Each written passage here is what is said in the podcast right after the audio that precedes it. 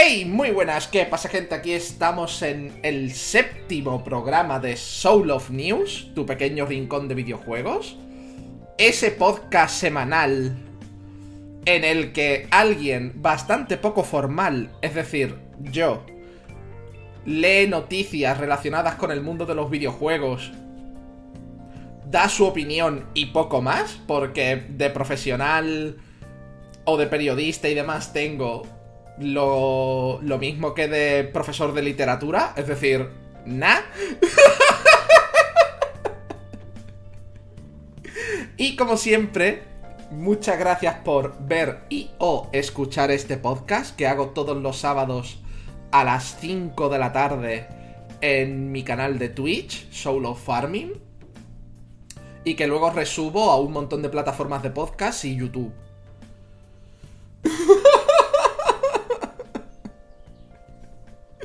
Dicho lo cual y como siempre, un saludo a las personitas que están en el chat de Twitch y que estáis viendo o escuchando esto en diferido. Que sabéis que se os aprecia y se agradece mucho el apoyo. Y vamos a comenzar con un pequeño resumen de, de lo que ha sido esta semana para mí. No sin antes agradecer a Siena, que lleva suscrita durante 28 meses. Muchas gracias, Siena, por llevar 28 mesazos suscrita. Es una barbaridad y Hammerlancer se acaba de suscribir por otros 22, así que imaginad. lo que yo, lo que yo tengo que agradecer a esta comunidad que tengo, que es maravillosa.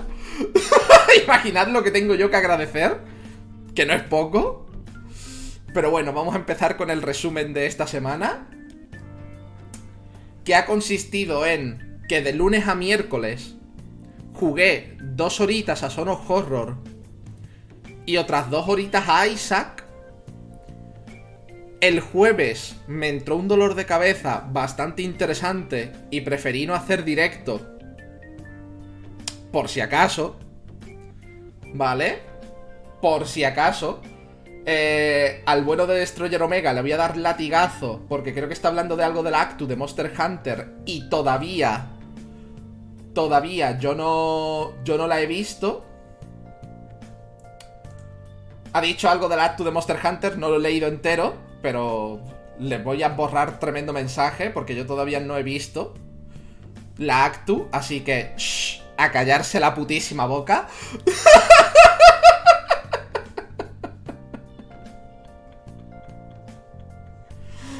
a callarse la putísima boca.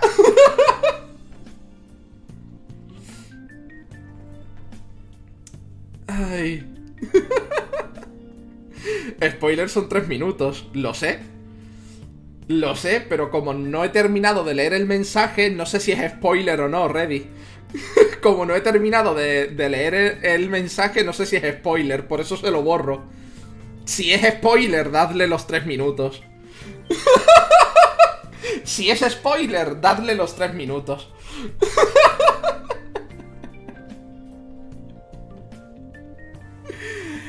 Ay.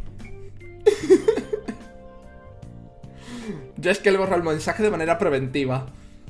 Y eso, el jueves... El jueves tuve un dolor de cabeza interesante y no pude, no pude hacer directo, no me quise arriesgar. Pero puse en el Discord del canal, ¿vale? Puse en el Discord del canal. Eh, puse en el Discord del canal tremendo... tremenda lista, ¿vale? Tremenda lista de... de juegos que vamos a jugar en el canal próximamente. Están en orden, en, en el orden en que van a ser jugados salvo que haya circunstancias específicas que haya que cambiar el orden, pero están en el orden en que van a ser jugados. También el martes no solo jugamos Sono Horror y Isaac, sino que el martes también perdimos el Pokémon Platino Time Lock, lo perdimos en la liga, básicamente por fallo mío, y vimos la presentación de Monster Hunter Rise de Monster Hunter Rise y de Monster Hunter Stories 2. Y fue bastante interesante, ¿vale? bastante putísimo interesante. Y todavía no he podido jugar la Actu de Monster Hunter Rise. Así que las sorpresas que no fueran anunciadas en los trailers y demás no me las sé. Y estoy deseando. Estoy deseando. Y Destroyer Omega, si quieres saber a qué he jugado esta semana, es tan fácil como en el Discord del canal eh, ver la parte de feed de Twitch y ver los títulos de los juegos. o el horario de esta semana. es tan fácil como ver o el horario de esta semana que lo pongo en Twitter y en Discord todos los domingos o todos los lunes. O los títulos de los directos de Twitch. E, es bastante sencillo. Para saber si he jugado a algo que no, de, que no deba. que deba o no deba ser.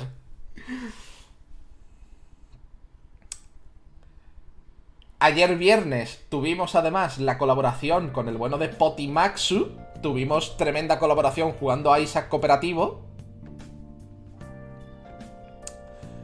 Tuvimos tremenda cooperación jugando a Isaac Cooperativo y además bugueamos el juego varias veces. bugueamos el juego varias putas veces. Yo diría... Yo diría que le echaréis un ojo. Porque no tiene putísimo desperdicio. Fue bastante risas, la verdad. Fue bastante risas. Eso sí, en el Isaac esta semana, una mala racha impresionante.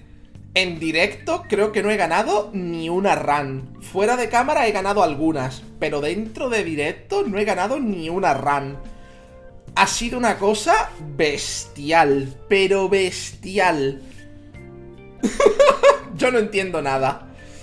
Además tuve dos revisiones de cirugía, una por una fístula que estuvo dando problemas mucho tiempo y otra con el dedo del pie que avanza favorablemente, así que nice.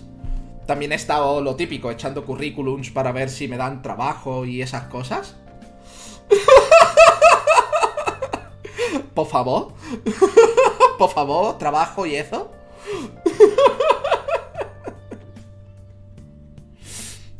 si alguna empresa quiere, no sé, pagarme por, por, por decir gilipolleces en alguno de sus canales, rollo el canal el canal de YouTube de Eurogamer y cosas así. Estoy abierto a esas posibilidades. No soy periodista, pero para decir gilipolleces en vídeos graciosos me apunto un bombardeo.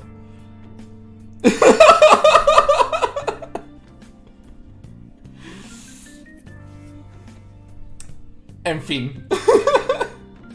Vamos a comenzar con las noticias de esta semana, no sin antes recordaros que este podcast está patrocinado por mi comunidad, porque no tengo patrocinadores. no tengo patrocinadores. Estoy tremendamente patrocinado por mi comunidad, que es bonita y maravillosa. que es bonita y maravillosa. Sí, Ready, lo de que al ser mod te salen los mensajes como tachados es, es gracioso, la verdad. Y sí, Siena se nos muda. Creo que se que jugaste a eso cuando te dolió la cabeza, ¿no? Conforme mucho queréis que tras cámara, no. Lo, lo pondría en... Lo hubiera puesto en Twitter, aunque sea. Tendrías que haber hecho por esta patata frita y te la comes. A ver, no tengo patatas fritas a mano. Es una putada, pero en fin. Y tras este espacio patrocinado por por mi tremendo chat, que además son ellos los que suelen decir, acordaos que os podéis suscribir y cosas así, porque a mí se me olvida. es, es algo que forma parte de sus, de sus increíbles superpoderes. Pasamos con la primera noticia de esta semana. Y es que Meridian Games, ¿vale? una empresa distribuidora aquí de España de videojuegos, va a lanzar el formato físico para PlayStation 4 de Sono Horror, el juego en el que estamos ahora mismo metidos en serie en el canal. ¿Cómo te has enterado de esta noticia, Soul? En cuanto salió eh, Smash Plays, me pasó el tweet de Meridian Game, rollo, mira, para ti y yo... Que, que me estoy muriendo de miedo con este juego. ¿Por qué? ¿Por qué? ¿Por qué? ¿Por qué? ¿Por qué? Además, desencadenó. Desencadenó tremenda, tremenda conversación en la que decían que, que debería, debería de comprarlo o debería de conseguir la edición física esta solo por tenerla de recuerdo. Y yo. me reí bastante, la verdad. me reí, me reí bastante, la verdad. Porque lo estoy, estoy muriéndome de miedo con este juego. Que obviamente, si lo tuviera que rejugar en algún momento porque me apetezca o lo que sea, cosa difícil, pues por lo menos ya sé de qué va el rollo. Pero en fin, eh, la, semana pasada, aunque eh, no encontré yo la noticia, se había anunciado que este juego, que es un juego español, iba a salir en físico en Japón. Y mucha gente como que se extrañó de que este juego fuera a salir en Japón en físico antes que en España. Pues nada, Meridian Games se ve que dijo, ¿cómo? ¿Cómo?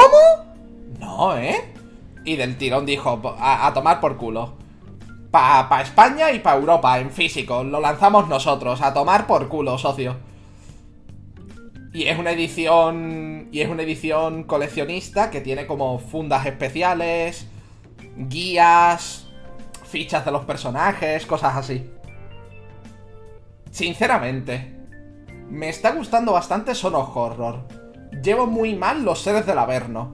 Lo llevo putamente mal lo de los seres del Averno. Pero es un muy buen juego. es un juego de investigación, puzzles y demás maravilloso.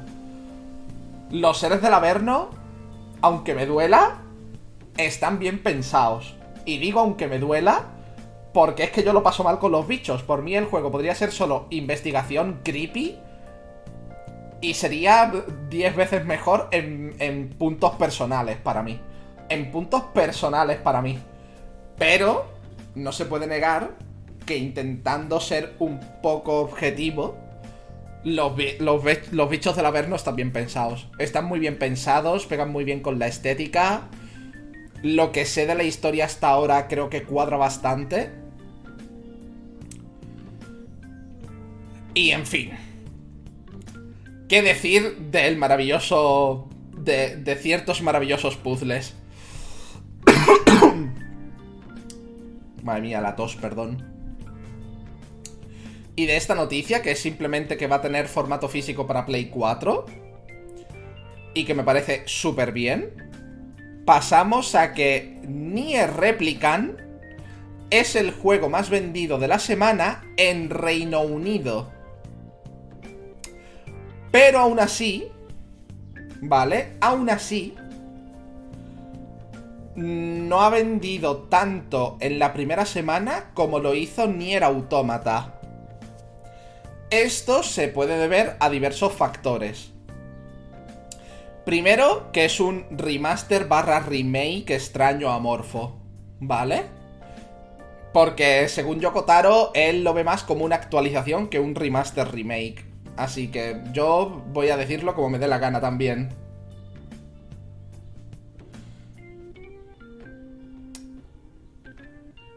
¿Vale? Y... Y que copón bendito. ¿Vale? Vamos a, vamos a aclarar términos y condiciones. Copón bendito. Ha sido un lanzamiento después de una pandemia. Para empezar. Que todavía estamos en pandemia, pero me entendéis. Después de una parte gorda de pandemia en la que mucha gente ha estado chunga de dinero. Son solo las ventas de Reino Unido y además solo las ventas físicas. Solo las ventas físicas. También tenemos la noticia de que también ha vendido en, en Japón, ¿vale? Que también ha vendido mucho en Japón, pero siguen siendo solo las copias físicas. No tienen en cuenta las digitales, ¿vale? No tienen en cuenta las digitales.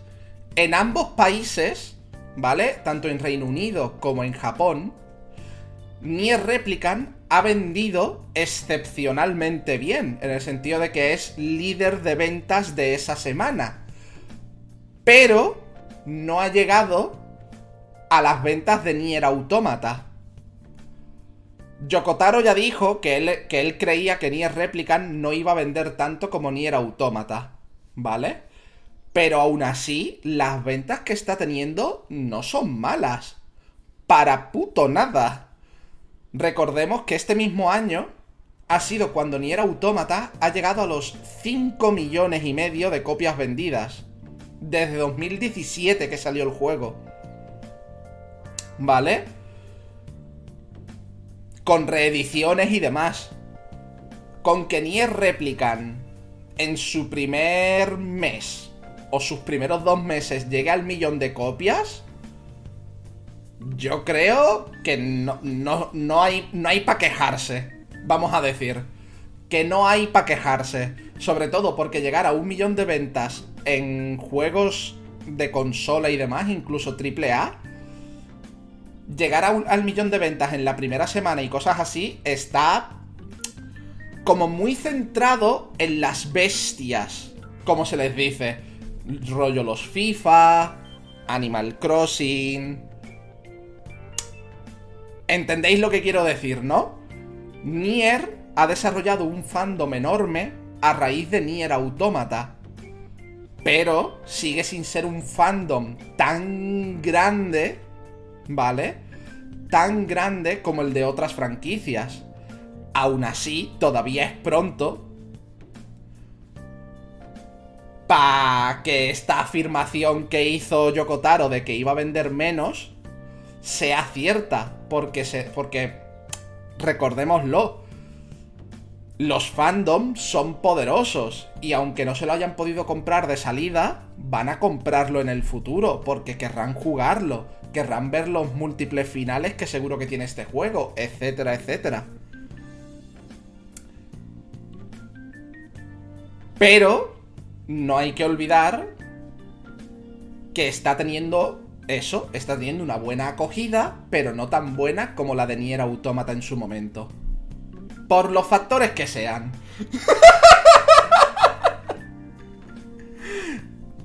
Pero solo tenemos los datos de Reino Unido y de Japón. No sabemos cuánto ha vendido en Europa, no sabemos cuántas copias se han vendido digitales en PC, por ejemplo, ni en consolas no tenemos los datos de América, no tenemos los datos de un montón de sitios, ¿vale?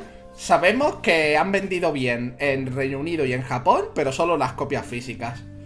Digitales ni puta idea. Y mucha gente se está pasando al digital, así que...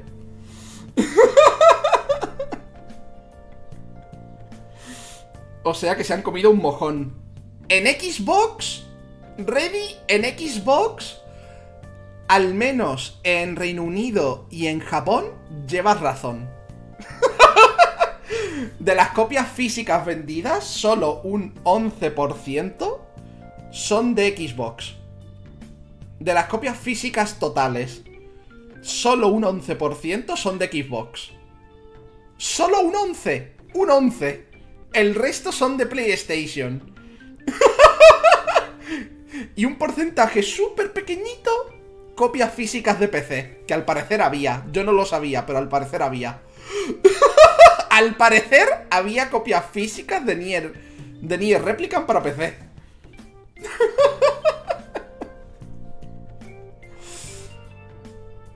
Pero bueno, de estas dos noticias sobre las ventas de Nier Replicant y de que, a pesar de esta afirmación de Yokotaro, está vendiendo de puta madre, porque el fandom es poderoso, y aunque no haya podido caer de salida, mucha gente se lo comprará en un futuro. Aunque sea por la curiosidad. Pasamos a que...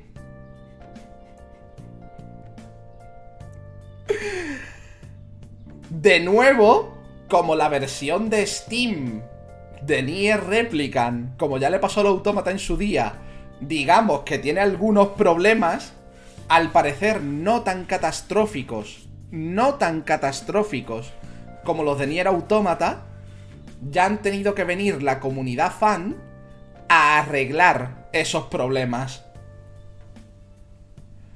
Square Enix, ¿qué cojones te pasa? Square Enix, ¿qué cojones te pasa? Bueno, Platinum Games, Square Enix, quien esté al cargo de esas cosas. ¿Qué os pasa? Anunciáis que después de cuatro años vais a arreglar la versión de Steam de Nier Automata. Después de sufrir un review bombing de la polla porque sacasteis una versión mejorada de la versión de PC solamente en el Game Pass. Sin meterla en Steam. De entrada. Hacéis esa cagada. Recibís review bombing. Decís que después de cuatro años por fin vais a arreglar el Nier Automata de Steam. Sale Nier Replicant. Se anuncia que tiene problemas. No solo no decís que los vayáis a arreglar, sino que de nuevo la comunidad es quien tiene que arreglar el desaguisado. Como ya hizo con Nier Automata. ¿Qué cojones os pasa? ¿Qué cojones os pasa? Porque no lo entiendo.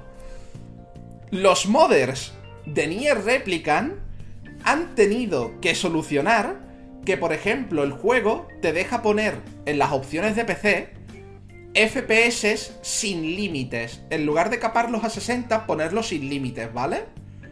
Bueno, pues eso ocasiona que haya animaciones que van más rápido de la cuenta, ¿vale? Y generen problemas.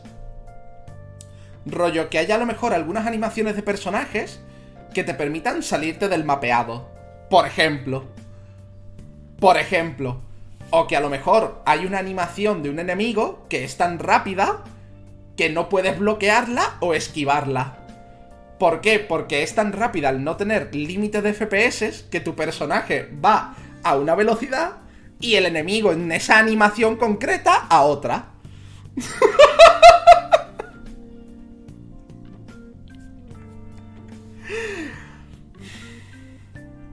Pero es que no es solo Square Enix o Platinum Games.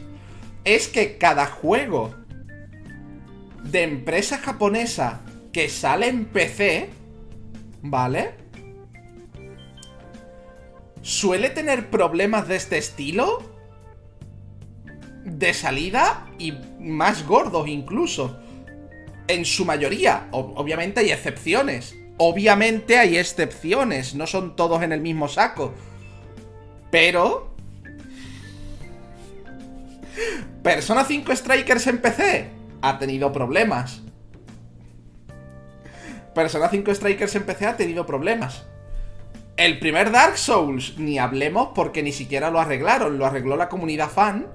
Y luego sacaron la versión remaster en PC, que lo que tiene es el DS Fix, que es básicamente lo que hizo la comunidad fan para que el juego fuera bien en PC.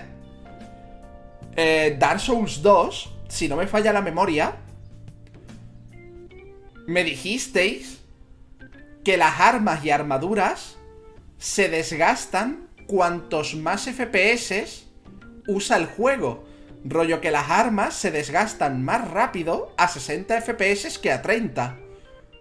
Y no porque las uses más, sino porque como que el desgaste está asociado a los frames.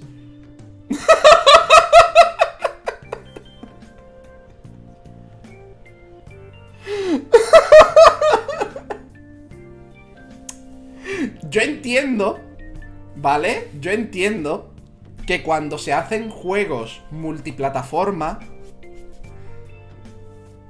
el factor limitante suele ser que el juego funcione bien en la consola, en las consolas, porque son el factor limitante en este sentido, vamos a decir.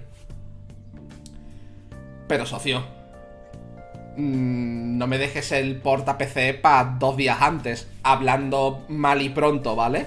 Hablando mal y pronto. No me dejes el porta PC para dos días antes. Porque tiene que venir la comunidad a arreglarlo y tú te lavas las manitas. tú te lavas las manitas, Square Enix.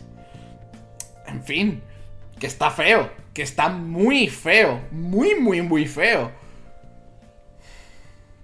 Es que no sé, me acuerdo cuando fui a jugar Nier Automata. Que no me lo puse, no me lo puse porque dije, bueno, venga, vamos a probar. Pero a mí, Marina, una personita del canal me pasó un vídeo sobre cómo instalar un mod que arregla como un montón de cosas de Nier Automata, que se llama el mod, se llama Special K, como los cereales. Pues al parecer han tenido que usar el mismo mod, pero modificado para este juego. El mismo mod, pero modificado para este juego. para arreglar los problemas que tiene este juego. Yo no entiendo nada. Yo no entiendo nada. Voy a leeros porque creo que habéis dicho cositas interesantes sobre este tema. Ah, sí, esas copias físicas que tienes que meter un CD para activarlo en Steam. Yo no tengo ni lector de CDs en el ordenador. Con que imagínate, Reddy, si yo me comprara una copia física de Nier Replicant. Y si no tienes lector de CD te comes un mojón. Perfecto. Si a ellos les gusta jugar en PC, a los demás tampoco. Si a ellos no les gusta jugar en PC, a los demás tampoco. Sí, es que es eso. Como en Japón la comunidad pecera es súper reducida, pasan estas cosas. Y así nunca aprenderán a arreglarlos ellos. Total, ya les hacen el trabajo gratis. Square Enix lleva años viviendo de los tontos que aún le dan dinero. Es una realidad que duele, pero es una realidad. ¿En serio, Square? ¿De verdad os sorprende? O sea que es un croquense, ya terminé el check-in. ¡Ole! Si los fans van a comprar igual, les da lo mismo. En consola no por eso se lo tienen que currar más. Me da risa que en italiano ya chatting se llama cuatro chicheare. Significa cuatro charlas. En fin.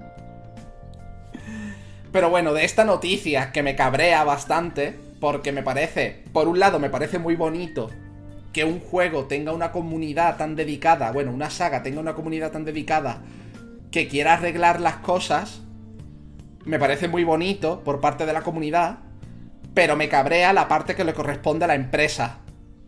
Me cabrea muchísimo la parte que le corresponde a la empresa, porque de verdad que no han dicho un puto comunicado no han dicho nada, no han dicho un... Perdonad que la versión de PC tenga algunos problemas. Ni siquiera. Porque que, me, que digan que no, los, que no los arreglan, me lo espero. Pero que ni siquiera pidas perdón. Que ni siquiera pidas perdón. En fin. Y de esta noticia pasamos a que The Last of Us 3 ya tiene como un esbozo de lo que sería su historia pero no está en desarrollo. El Neil Druckmann ha dicho en una entrevista hace poco que tanto él como la escritora de, las historias de The Last of Us eh, tienen ya, como vamos a decir, la protohistoria de The Last of Us 3, pero que ahora mismo Naughty Dog se está tomando un tiempo para pensar en futuros proyectos mientras hace otros que ya tenía empezados pero que ninguno es de Last of Us 3. Porque quieren darle muchas vueltas, porque saben que con los dos primeros han sentado como unas bases que luego tienen que respetar, etcétera, etcétera. Yo, con todo esto, a mí el pensamiento que se me viene es... ¿Cuánto va a tardar Internet en decir, que The Last of Us 3 es una mierda, cuando enseñen el primer tráiler o lo que sea, y se vea que la historia está protagonizada por la señora esta que no me sé el nombre porque no me he jugado el segundo juego. No Ellie, la otra. La que, la que hubo un montón de señores machirulos diciendo que no era una mujer porque estaba mazadísima o algo así. Abby, gracias. ¿Sabéis, ¿Sabéis lo que va a arder internet cuando se vea que la protagonista va a ser Abby?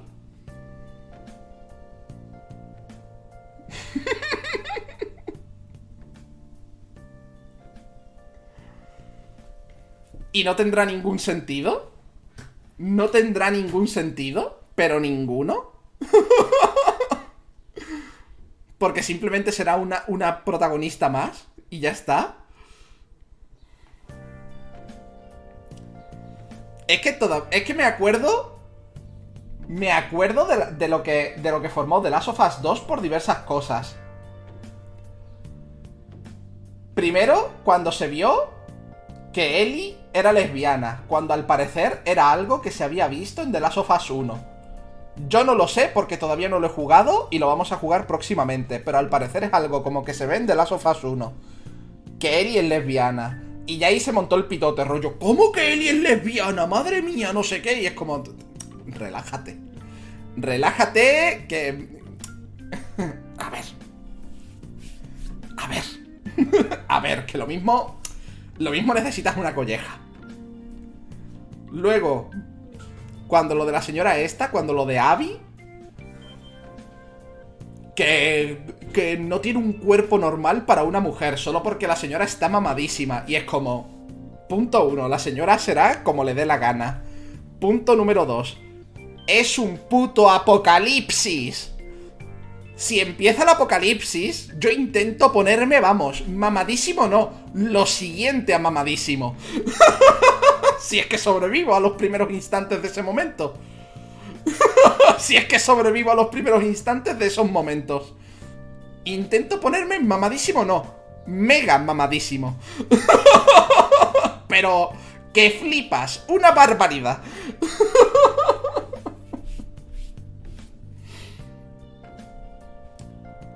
Pero es que es una gilipollez las cosas que yo llegué a leer. Yo llegué a leer cada gilipollez sobre el personaje este de Abby. Rollo que... Eh, es que tiene... Es como si fuera un tío y es como... ¿Te quieres callar la boca, por favor? Cállate.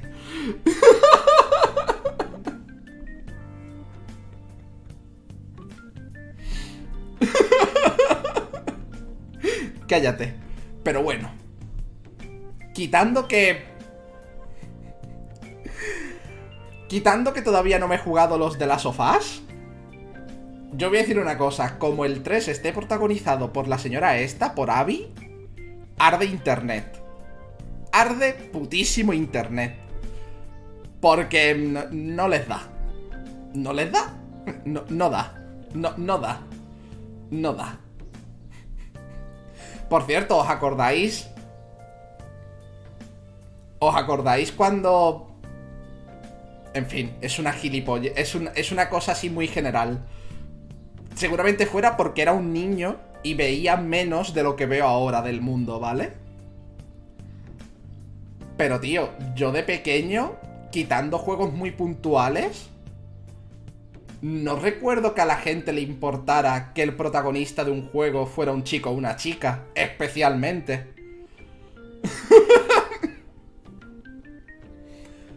Ya os digo, eso es lo que yo recuerdo de pequeño, que lo mismo es que yo vivía, pues claro, era, era pequeño, no tenía acceso a redes sociales, tampoco existían muchas en ese momento.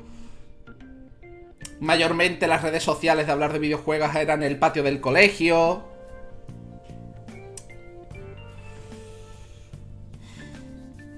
Es que no sé, recuerdo, yo que sé, que jugabas Tomb Raider y daba igual que la protagonista era Lara Croft. Te daba igual o Samus de Metroid, no sé, Final Fantasy VI, la protagonista es Terra.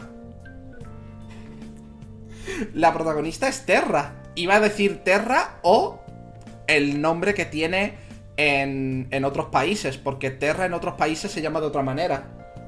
Pero para mí es Terra.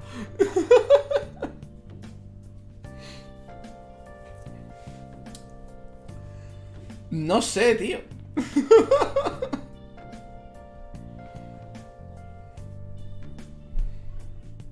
me da la impresión de que con el tiempo esto se ha convertido en un problema que yo de pequeño o no veía o no existía tanto. En fin.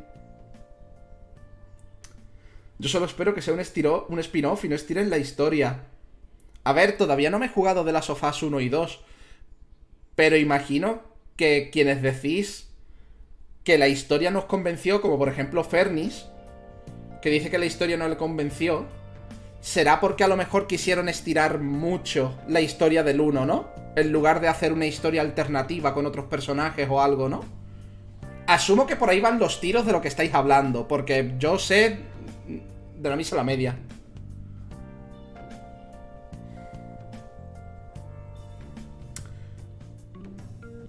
Estoy quejándose de Lisu, no veo, nadie se quejó de una escena que no venía a cuento de la historia de Abby. Sé que una calle real, pero se fue a la mierda. Yo no quiero jugar con la princesa y eres como todo, bitch, no me importa. Yo solo espero que sea un spin-off y no estiren la historia. No sé qué puede estar bien. No es que la historia se cerró en el 2 y ya está. Ah, vale. A ver, es bueno saber que la historia se cierra en el 2. Y eh, está bien, que no termine en un cliffhanger. Eso es mi caso, que capaz ni juegan videojuegos. Yo es que veo inconcluencias y no puedo. Solo existe un The Last of Us 2, se canceló y nunca salió. Es como si hacen el Hobbit 4. que se sale ya de la historia del libro, ¿no? Que aún así, un libro de súper pocas páginas hicieron tres películas, así que...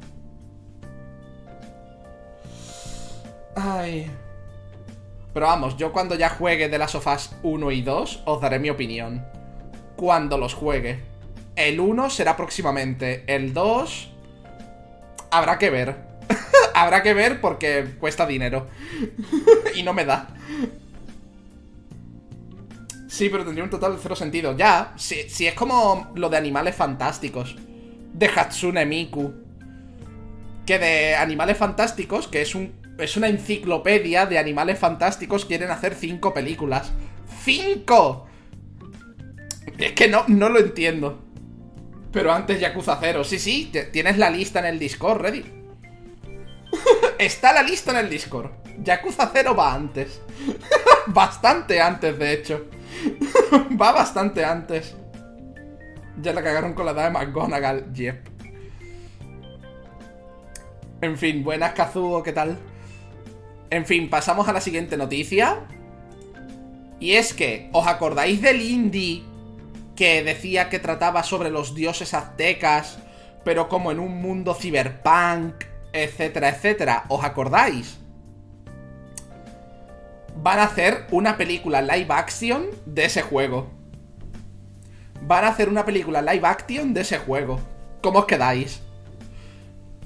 ¿Cómo os quedáis? Por cierto, pequeña interrupción pequeña interrupción para decir, hola Mandajima, feliz cumpleaños, te felicité por Discord ayer porque te quería felicitar en directo, pero como no pudiste venir al directo de ayer, te felicité por Discord, pero de nuevo te felicito aquí y ahora, feliz cumpleaños Mandajima, espero que te lo pasaras genial, espero que te lo pasaras muy bien y comieras ricas cosas.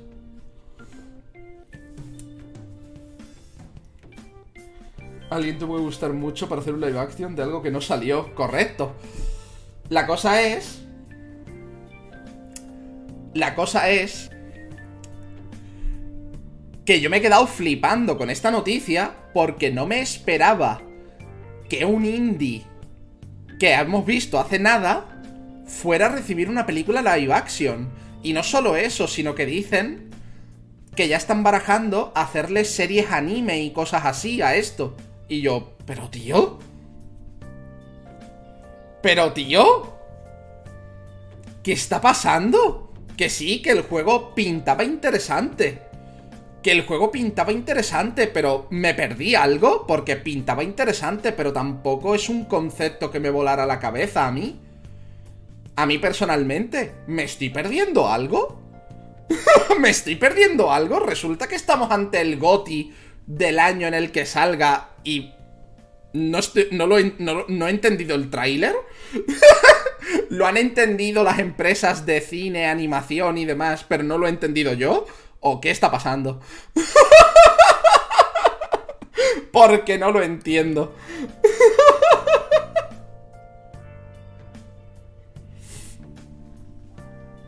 Alguien... Lo acabo de ver lloro de nuevo. Tú no llores, tú disfruta. Suena anuncio para hacer hype. Es que es muy raro. Es muy, muy, muy raro. Me extraña un montón. Pero en fin, yo me alegro, ¿eh? Yo me alegro. Que sean una empresa indie. Que vayan a sacar este jueguito. Y encima les hayan contactado para hacer una película sobre el juego. A mí me parece perfecto. Ojalá les vaya de puta madre y ojalá salga y todo el mundo nos quedemos flipando de lo bueno que es el juego. Ojalá, ¿eh? Porque, tío. Y de esta noticia vamos a que la Windows Store le declara la guerra a Epic Game Store y será más a Steam y Epic Game Store y será más barato publicar en la tienda.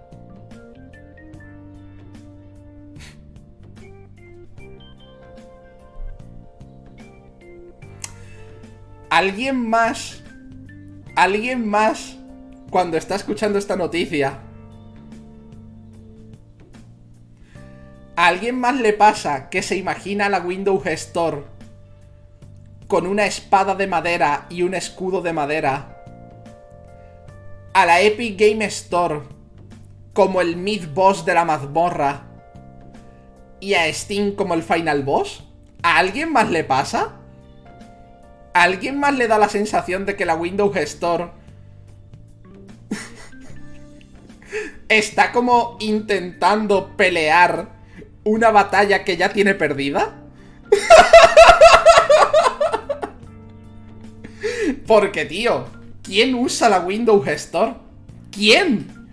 ¿Quién usa la Windows Store? Más allá de las aplicaciones para los mandos de la Xbox y cosas así. En plan, la aplicación del mando de Xbox para que se le actualicen los drivers y cosas así. Quitando eso, ¿quién usa la Windows Store?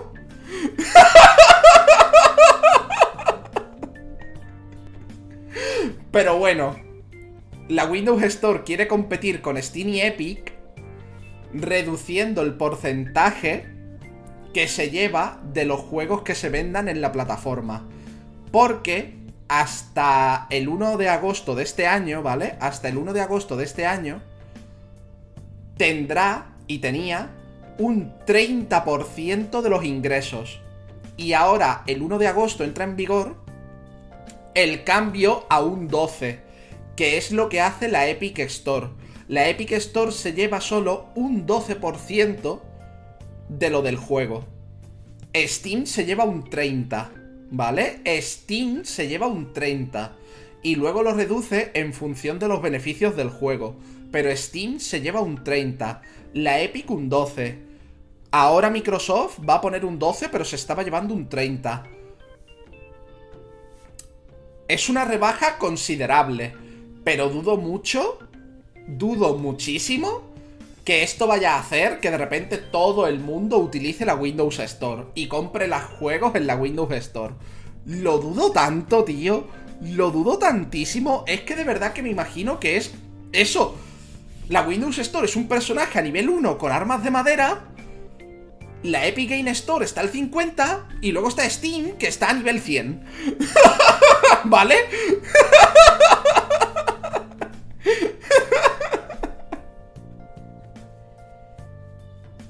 Claro, el 1 de agosto nadie se acordará de esto.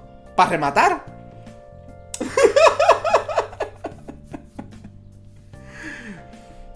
Pero, tío, es una cosa... A las empresas AAA le va a importar un pijo que les cobren menos, correcto. Esto es más que nada para las indies. Esto es más que nada para las indies. Este porcentaje reducido afecta sobre todo a las empresas indies que son las que más se van a beneficiar de esto. Y oye, es algo a aplaudir, ¿vale? Es algo a aplaudir que vayan a tomar esta decisión. Pero creo que es una decisión que llega tarde. Es una decisión buena, sobre todo para las empresas indies. Pero creo que llega tarde. llega tardísimo. Pero tarde. Torren, el jefe secreto. Yo hace años que no pirateo nada en general.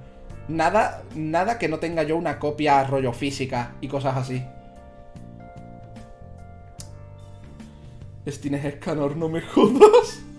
El típico jefe al principio del juego que está ahí para matarte. A Microsoft le encanta las batallas perdidas y tenemos Mixer.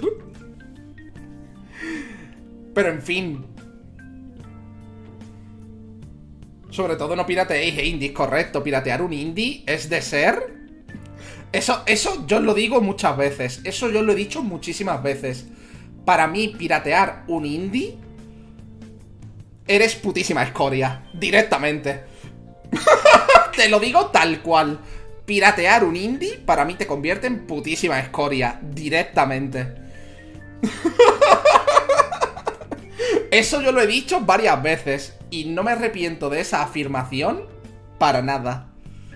Y lo he dicho varias veces. Otra cosa es que lo haya repetido poco últimamente. Pero cada vez que sale el tema, yo os lo digo. Para mí, que si alguien piratea un indie, eres putísima escoria. Si después lo compras, no llena. No. No por nada. Sino porque hay millones de ofertas prácticamente cada semana. ¿Vale? Millones de ofertas prácticamente cada semana. Hay un montón de páginas de ofertas legales. Legales. Recalquemos las legales. Que le dan su dinero a las. A los jueguitos. A los que hacen los jueguitos y demás. Que con que os esperéis uno o dos meses, quitando Nintendo, porque Nintendo mm, va a su puto rollo la mayoría de empresas a los dos meses ya te pone el juego con al menos un 40% de descuento. No. Es que no. Piratear un indie... Eres putísima escoria. Y si mis padres me controlan y no me dejan comprar nada, Siena, pero esa es tu situación específica. Esa es tu situación específica. Es que me vengo a referir. Mi opinión es esa. Mi opinión es esa. Es que yo no... A ver, Siena, yo creo que tú ya eres una persona adulta. Si ahora que te vas a mudar otra vez y todo eso, te siguen controlando lo que te compras...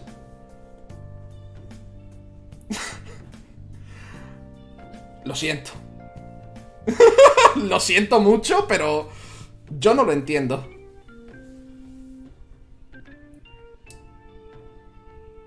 Sí, sí, hay sitios donde puedes usar tarjetas prepago, sin dejar pruebas, etcétera, etcétera. Pero que, aún así, gente, que lo siento mucho, ¿vale? Lo siento mucho. Pero para mí, personalmente, el lo voy a probar para después ver si me lo compro, no me vale. No me vale porque Mm, vosotros y vosotras sé que tenéis dos dedos de frente, al menos eso creo, que las personas de esta comunidad tenéis dos dedos de frente y cumpliréis lo dicho. Pero hay millones de personas que dicen, eh, me lo compro para probarlo y luego si eso les doy el dinero. Y una polla como la manga de un abrigo. Una polla como la manga de un abrigo. Luego no lo hacen, nunca ni aunque lo vean a 2 euros en rebajas. Yo... Lo siento mucho. Yo lo siento mucho, pero en eso soy firme. Para mí, piratear un indie de una empresa pequeñita que acabe de sacar su juego y demás y lo piratees, eres putísima escoria. lo siento mucho. Es que no, no, no puedo. Y repito, esta es mi opinión firme. Pero es mi opinión de ya una persona con 27 años que ha pasado por su época de no tener dinero siendo adolescente y sí que caer en piratear juegos por ser adolescente, no tener dinero y demás, pero que cuando ya empezó a tener su dinero propio y demás, dijo, tío, se acabó, punto. Las empresas tienen que comer también. Las personas que hacen videojuegos tienen que comer también. Pero repito, es mi opinión de persona con ya 27 tacos, que ha visto mucho, sabe que la industria del videojuego no vive del aire, pero cuando tú tienes 13, 12, 15 años y eres imbécil, porque de adolescente eres imbécil con todas las letras,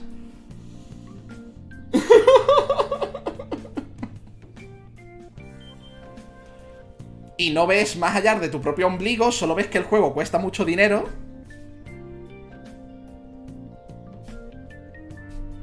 Pues pasan cosas.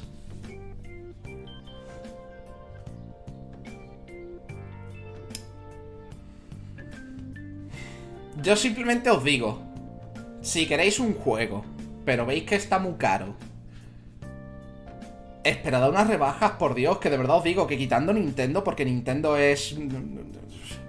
Yo qué sé, parece que Nintendo... Nintendo odia las rebajas. Creo que hace unos años salió como que alguien de Nintendo había dicho que creen que las que creían que las rebajas vendían menos copias de los juegos. Y es como, ¡tú eres tonto!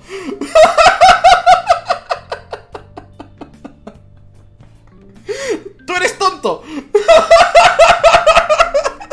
que las rebajas venden menos copias. ¡Tú eres tonto!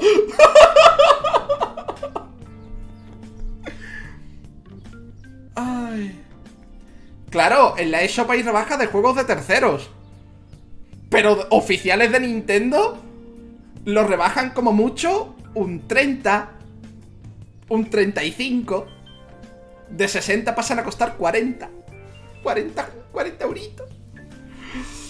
Juegos con 5 años, 40 euros.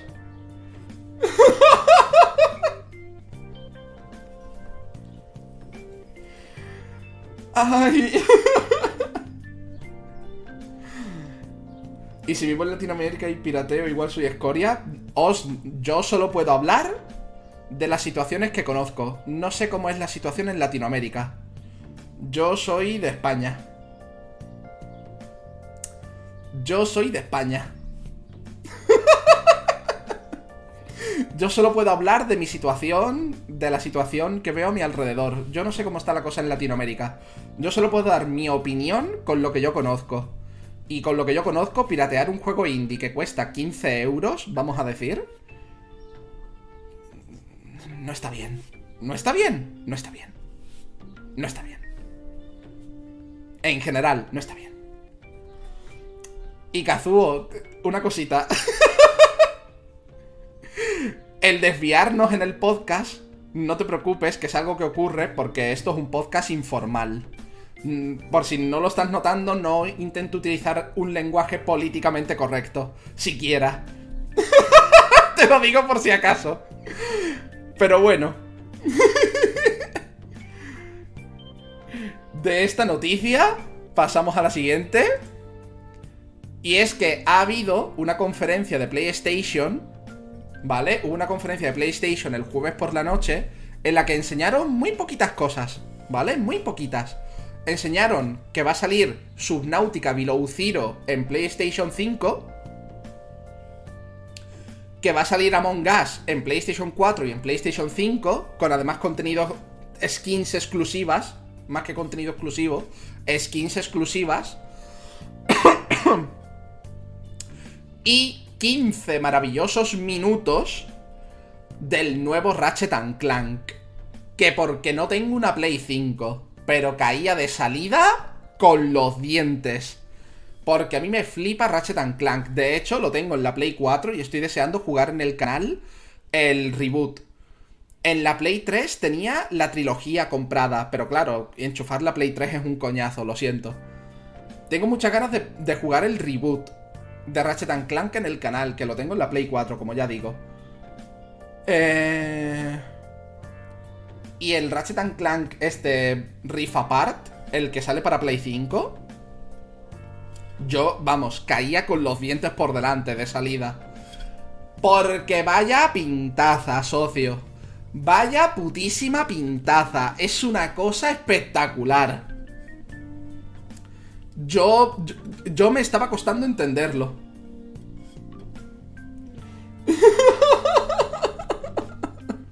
me estaba costando entenderlo. Es increíble. Me estaba costando entender lo que estaba viendo. Por cierto, ya, ya han dicho cómo se llama la, la Lombax chica que habían anunciado. Se llama Rivet. El juego va a estar protagonizado por Ratchet, Rivet y Clank. Y tengo unas ganas, tengo unas ganas de jugar este juego, pero no tengo la Play. Así que... habrá que esperar. Y seguramente cuando me pueda comprar la Play 5, a lo mejor lo han puesto de rebajas por unos 35 euros o algo así, y me vendrá mejor todavía. me vendrá mejor todavía. me vendrá mejor todavía en temas de precio. Por cierto, es súper cute la señora esta. Es súper cute. Hay unos GIFs por Twitter de esta señora como guiñando el ojo y demás, que es como, por favor, quiero darle un abrazo. Quiero darle un abrazo y darle la merienda, darle un bocadillo de nocilla para merendar. por favor. Me decís en el chat que al parecer Sony ha dicho que si quieres escuchar bien el juego tienes que usar auriculares. Joder. Aquí nos encantan los desvíos, correcto. Pero en fin, la presentación, ya os digo, quitando. Quitando los dos indies. Quitando los dos indies, que están muy bien, sobre todo el Subnautica. El Among Us se veía venir que iba a ocurrir. Pero el Subnautica para mí fue una sorpresa, que fueran a sacarlo en la Play 5. Eh, los 15 minutos. Los 15 minutos son, son. Son una cosa preciosa. Los 15 minutos del Ratchet Clank son una cosa espectacular. Uy, no, no, no, no, nada de trailers. Que luego me dice YouTube que, que la he cagado. No, no, sus auriculares, que tienes que comprar sus auriculares especiales. Les van a dar mucho por culo. Prefiero que el juego se escuche peor, pero escucharlo con mis propios auriculares que... que gastarme dinero en los auriculares de la Play 5, la verdad. no voy a engañar. ¿Vale? No voy a engañar.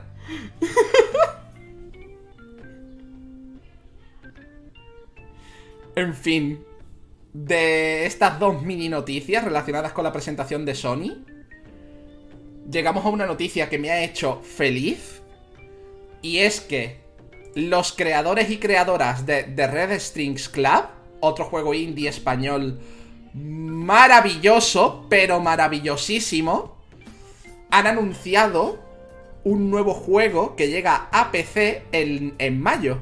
En mayo lo tenemos en PC y que consta de 10 pequeñas historias, cada una con sus propias mecánicas, ¿vale?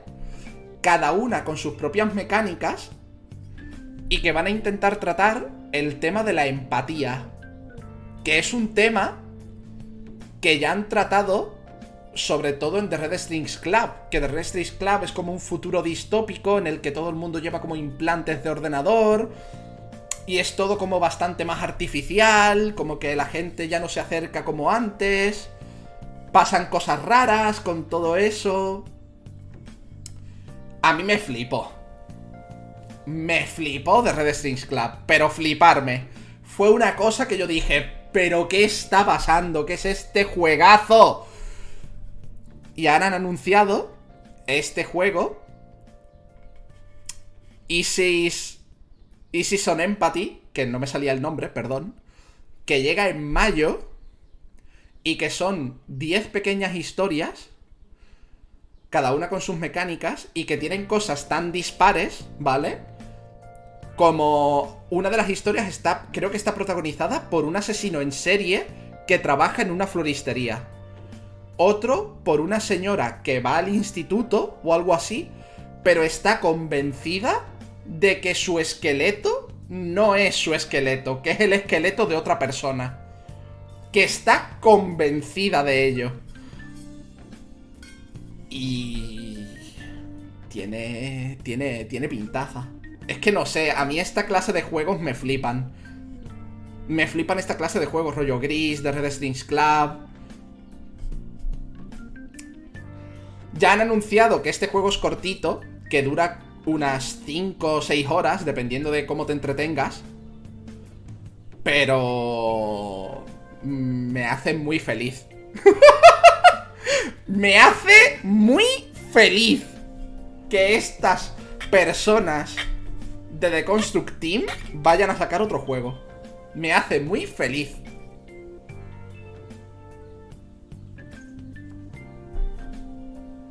La verdad me hace muy, muy feliz. De hecho, no he jugado The Red Strings Club en el canal por un motivo muy concreto. Y es porque creo que es algo que tiene que disfrutar cada persona. Sin influencias de ningún tipo. Sin influencias de ningún tipo. Tiene que disfrutarlo cada persona, creo yo de The Wrestling Club. sin haberlo visto en vídeos ni nada así. Y bueno, de esta noticia pasamos a que los creadores de Judgment, el spin-off de Yakuza, ambientado en el mismo universo y demás, es decir, los señores, que, los señores y señoras que hacen Yakuza, han dejado caer que lo mismo el 7 de mayo hay novedades. Hace poco, Judgment ha recibido una remasterización para la nueva generación, PS5 y Xbox Series y Stadia. Y han dicho que el 7 de mayo anunciará... Ah, bueno, han dejado caer que el 7 de mayo habrá novedades. Habrá novedades. Yo todavía no he podido jugar Judgment. De hecho, de la saga Yakuza sabéis que de momento solo he jugado Like a Dragon. Pero vamos a jugar en la mayor brevedad de tiempo posible, Yakuza 0.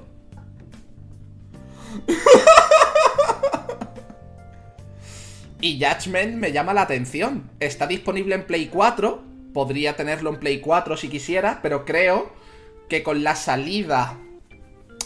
Con la salida del el juego en Play 5 y Xbox, creo que las copias físicas de Play 4 están sufriendo especulación están subiendo de precio una barbaridad. Entonces... Yo espero que una de las cosas que anuncian el 7 de mayo sea que sale Judgment en PC. o en el Xbox Game Pass. Que en el Xbox Game Pass se pueden jugar ya todos los Yakuzas, si no me falla la memoria. A todos o a casi todos.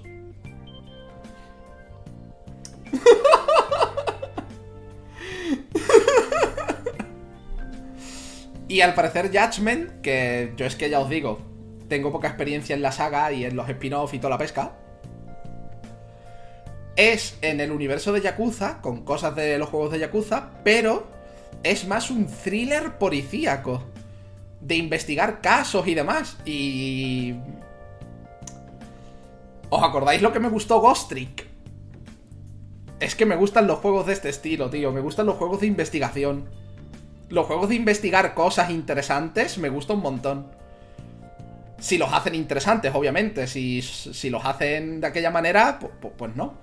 Aparte de que para gustos culos y todas esas cosas.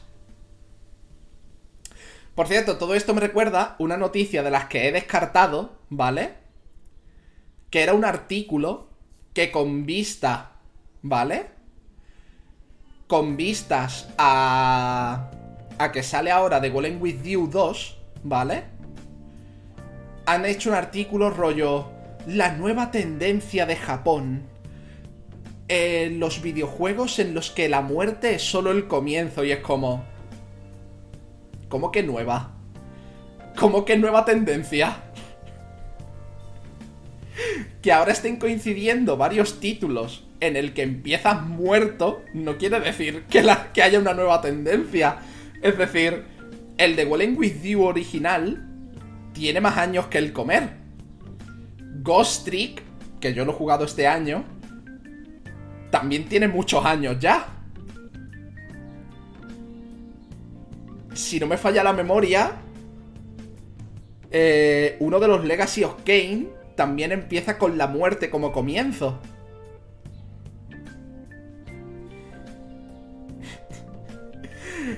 Y me leí el artículo y dije, tío, pero es que no lo entiendo. Yo no veo...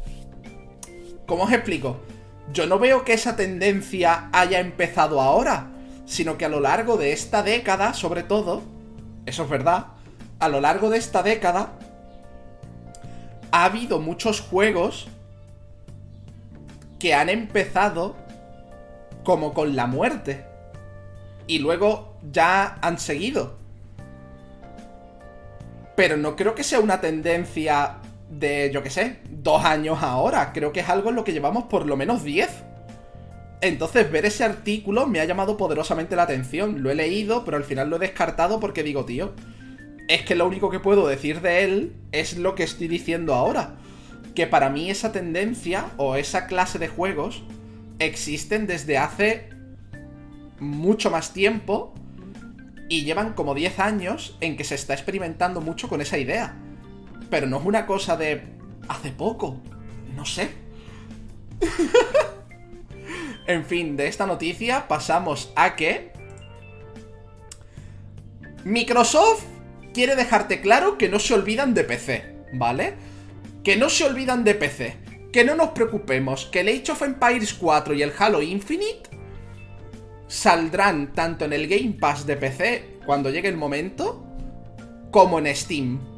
Que no, que no, que no nos asustemos. Que no nos asustemos que ellos no son la Epic. Que ellos no quieren exclusivas. Que ellos son la empresa amiga.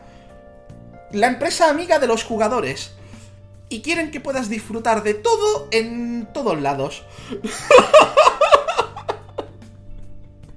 Lo cual me hace mucha gracia por la noticia de antes, la de que la Microsoft Store quiere empezar a intentar competir con... Bueno, la Windows Store quiere empezar a intentar competir con, con Steam y Epic.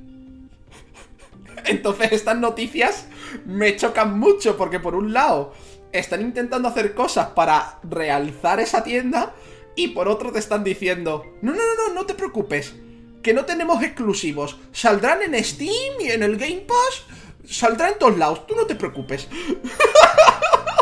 y me hace mucha gracia, me hace mucha gracia el contraste, ¿sabéis lo que quiero decir? Porque me hace gracia que parece como que no para, antes de las entrevistas no se hablan. No se hablan dentro de la propia empresa. ¿No da esa sensación? De que como que dentro de la propia empresa no se hablan antes de las entrevistas. Porque estas dos noticias son de la misma semana. estas dos noticias son de esta misma semana. Entonces, no sé. Me resulta muy curioso. Pero bueno, simplemente esta noticia es muy cortita. Es que eh, Microsoft no quiere que te asustes, que vas a seguir teniendo tus juegos en la plataforma que tú quieras. No te asustes, bonito y bonita. Pero me choca por la otra. Y de esta noticia pasamos a que Persona 5 Strikers ha vendido 1,3 millones de juegos en todo el mundo. Y lo que me llama la atención de la noticia es el titular que le han dado en 3D juegos, que es el género Musou se expande. Yo sé que esto es a lo mejor percepción mía, ¿vale? Pero por un Musou, yo entiendo, por ejemplo, el Hyrule Warriors, que lo nombran en el mismo artículo, porque Hyrule Warriors ha vendido cerca de 4 millones de copias. Ya, ¿vale? Hyrule Warriors. Yo por un Musou entiendo un Samurai Warriors, un Hyrule Warriors, ¿vale? Yo, habiéndome pasado Persona 5 Strikers, ¿es un Action RPG? ¿Es un Action RPG? Con toques de Musou en algunas batallas, que sí que son más enormes cantidades de enemigos. Algunos toques de Musou en algunas batallas. Pero es un puto Action RPG. es un puto Action RPG.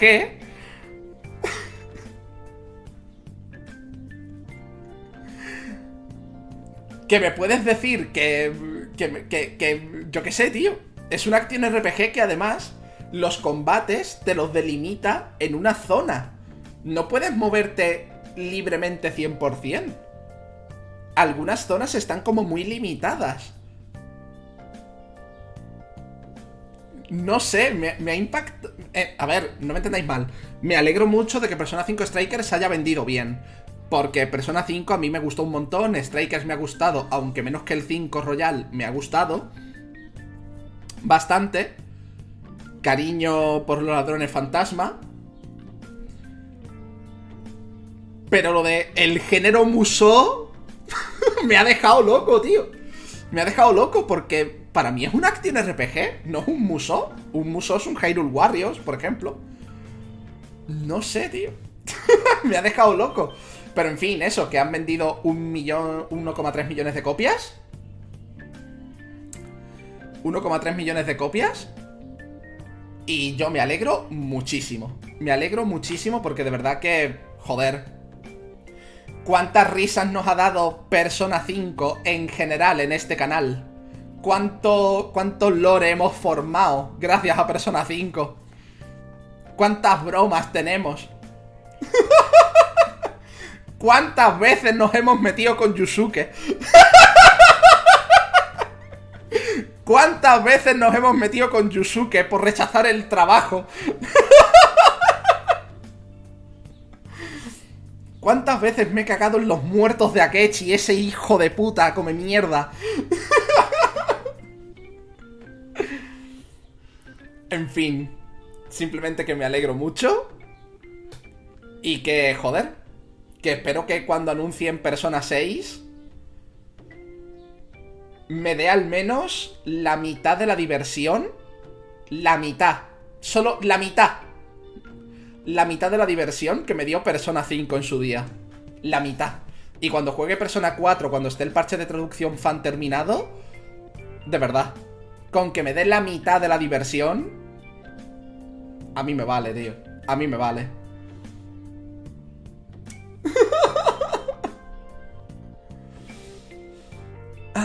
Y de esta noticia pasamos a que Nino Kuni 2 ha sido listado para la Switch.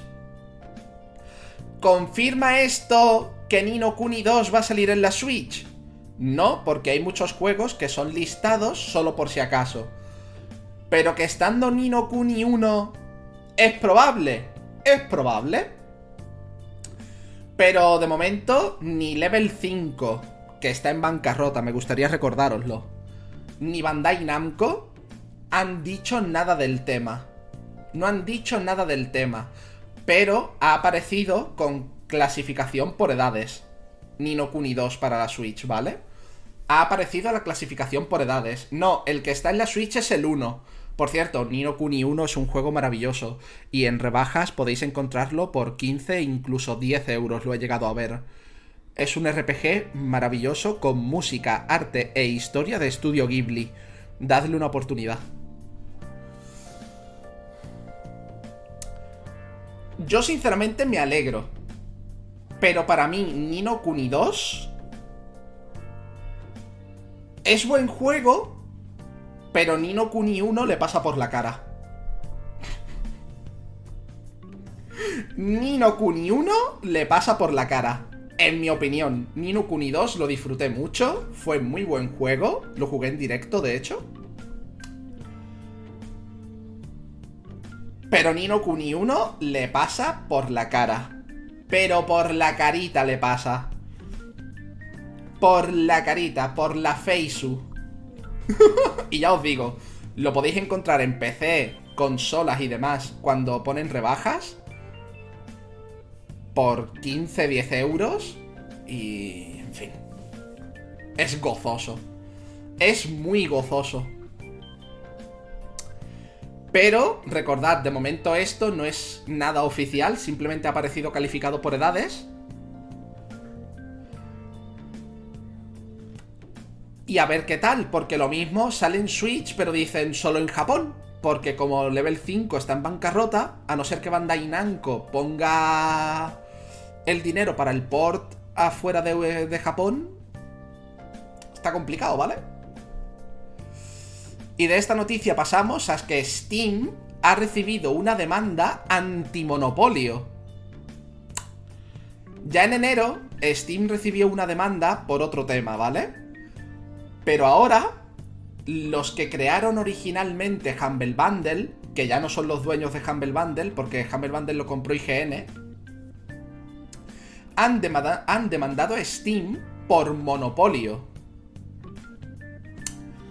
Por monopolio, porque aparte de que Steam tiene tasas abusivas y cláusulas abusivas con un montón de estudios, como lo del 30% de, de lo que se venda de ese juego se lo queda Steam, por ejemplo, resulta que Steam, a pesar de la competencia de la Epic Games Store y demás, Steam sigue teniendo un 85% de los juegos que puedes comprar en PC.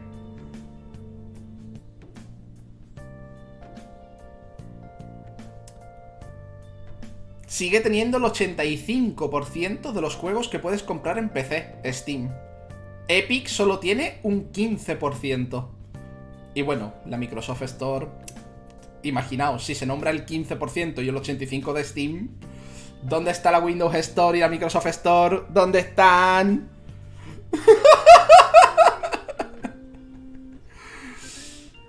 en fin. Y bueno, GOG, Origin, todas las, otras plataformas tienen un porcentaje diminuto en comparación. Y sí, es curioso que demanden a Steam por monopolio después de que vendieron Humble Bundle a IGN. Es curioso cuanto menos, es una cosa curiosa. Gracias a Persona 5 estamos mucho más unidos. Los ladrones fantasmas lucharemos contra el mal. Ay, Digimon. Es curioso, es curioso. Pero ha ocurrido.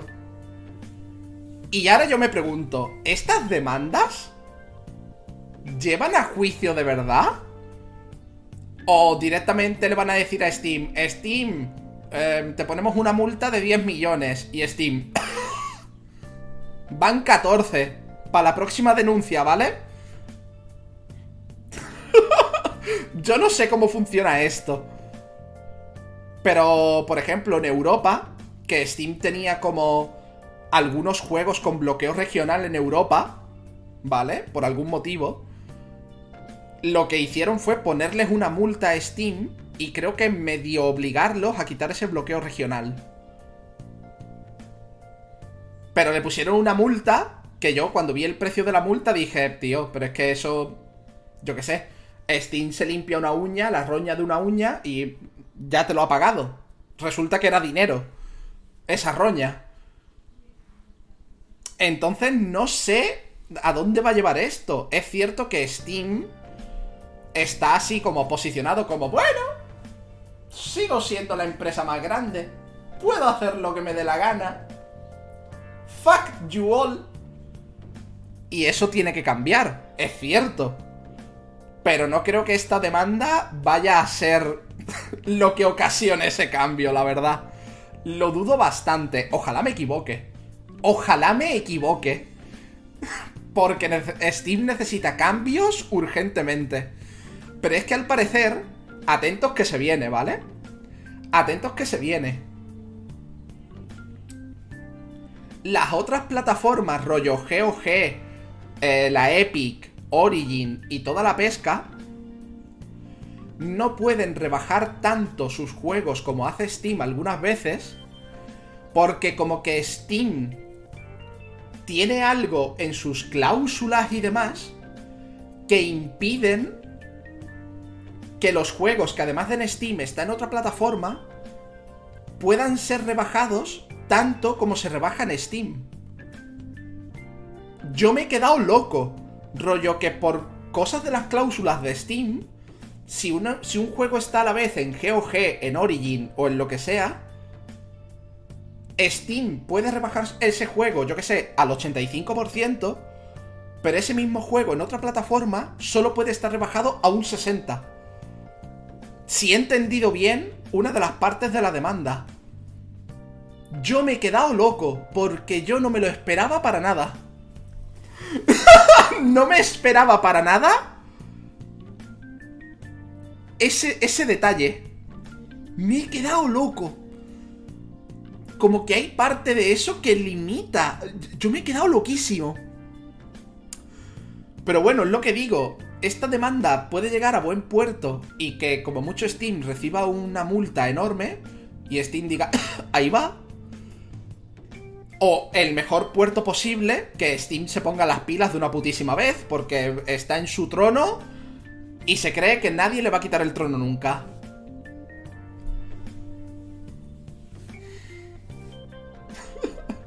Y ojo. Y ojo.